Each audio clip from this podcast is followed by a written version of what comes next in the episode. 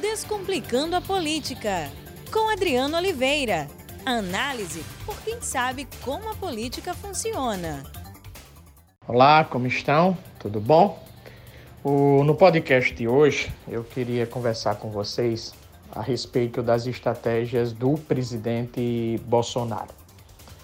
Porque são estratégias que, ao meu ver, eles partem, ele parte do princípio que são estratégias corretas, são estratégias adequadas.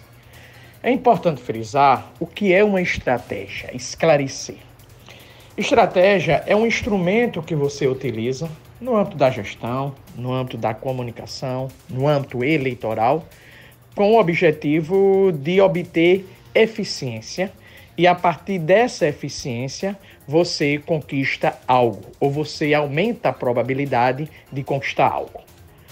A estratégia eleitoral, ela parte geralmente de pesquisas eleitorais, tanto qualitativas como quantitativas.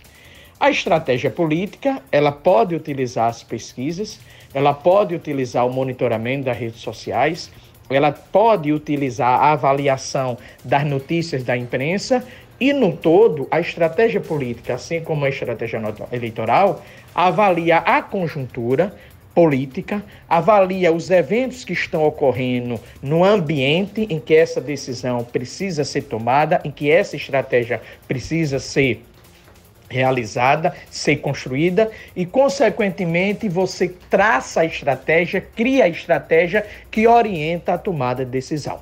Portanto, a estratégia é um instrumento a partir de uma avaliação do contexto que utiliza vários instrumentos para orientar uma tomada de decisão. Toda estratégia, ela precisa ser eficiente. Isso não significa que ela seja eficiente, que ela venha a ser eficiente, mas ela precisa ser eficiente. Ela precisa alcançar o objetivo que nós pretendemos, que o autor pretende. Por exemplo, se o candidato cria uma estratégia, ele quer vencer a eleição. Se o político cria uma estratégia para se relacionar com o Congresso, ele quer conquistar uma base é, é, no Congresso, uma base para defender o seu governo. Pois bem, será que as estratégias de Bolsonaro são estratégias eficazes? São estratégias corretas? Mas antes disso, quais são as estratégias do presidente Bolsonaro? Eu vejo que o presidente Bolsonaro ele tem estratégias muito claras, estratégias muito nítidas, que não deixam dúvida do seu objetivo. A primeira estratégia é a estratégia do conflito. O presidente da República, ele cria conflito para se manter no poder. Ele parte do princípio, assim avalio, que o conflito esconde as mazelas do governo dele, como, por exemplo, a ausência de crescimento econômico. Daí ele cria o conflito com as instituições, ele cria o conflito com a imprensa, para diante desse conflito ele conservar eleitores, para fazer com que os eleitores partam do princípio de que ele não governa adequadamente, de que ele não tem eficiência em seu governo, de que ele não melhora a, a, a, economia, em razão de que a classe política atrapalha, em razão de que o sistema atrapalha. Então, o presidente Bolsonaro tem como estratégia muito clara essa primeira estratégia, qual seja o conflito, o conflito entre poderes. A segunda estratégia é também uma estratégia do conflito. Essa estratégia do conflito é contra a imprensa e não mais contra as instituições do Estado, como é a primeira estratégia. Nesse caso, ele cria um ambiente de conflito com a imprensa busca, através do seu discurso, descredenciar a imprensa, tornar a imprensa sem credibilidade para dizer: olha, o que a imprensa fala de mim é falso. As denúncias que a imprensa traz contra mim ou os meus filhos não são denúncias verdadeiras. Então ele tem como estratégia também descredibilizar a imprensa. A terceira estratégia dele é a estratégia de descredibilizar a eleição, em particular as urnas eletrônicas.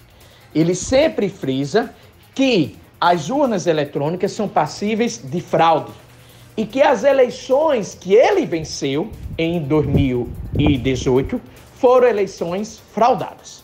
Então, ele descredibiliza as urnas para que, e assim eu vislumbro, no futuro, nas eleições de 2022, ele possa ter um álibi, ele possa dizer que perdeu, por exemplo, se ele vier a perder a eleição, que ele perdeu, por exemplo, a eleição porque a eleição foi fraudada, em virtude de que as urnas eletrônicas não são confiáveis. Essa estratégia é muito perigosa. Aliás, todas as estratégias.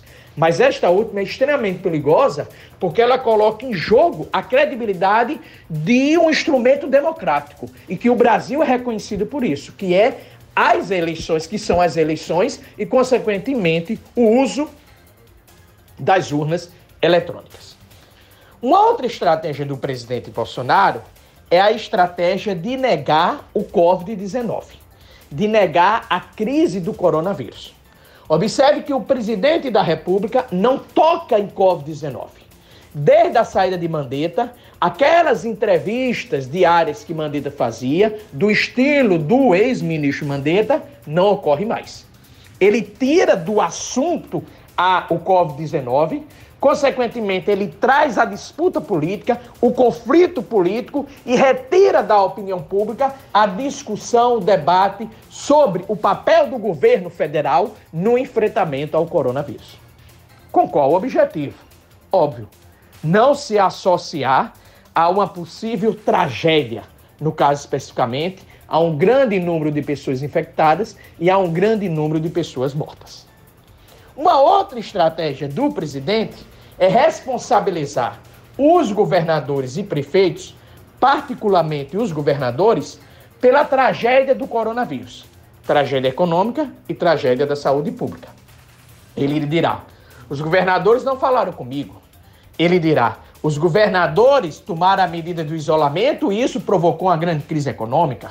Eu falei, eu não avisei. Os governadores são responsáveis pelo sistema público de saúde, eu repassei o dinheiro. Então veja que as estratégias do presidente Bolsonaro são estratégias que, ao meu ver, são refletidas, bem construídas. Isso é ruim para a estabilidade do governo? É. Isso é ruim para nós é, é, é, termos um debate em torno da qualidade da nossa democracia, principalmente da democracia futura? É também. Mas em termos de estratégia, há uma racionalidade. Em termos de estratégia, como eu frisei, ela busca uma eficiência, há uma coerência. Mas veja, o presidente Bolsonaro depende, assim como todos os políticos, assim como todos os presidentes da República, de popularidade.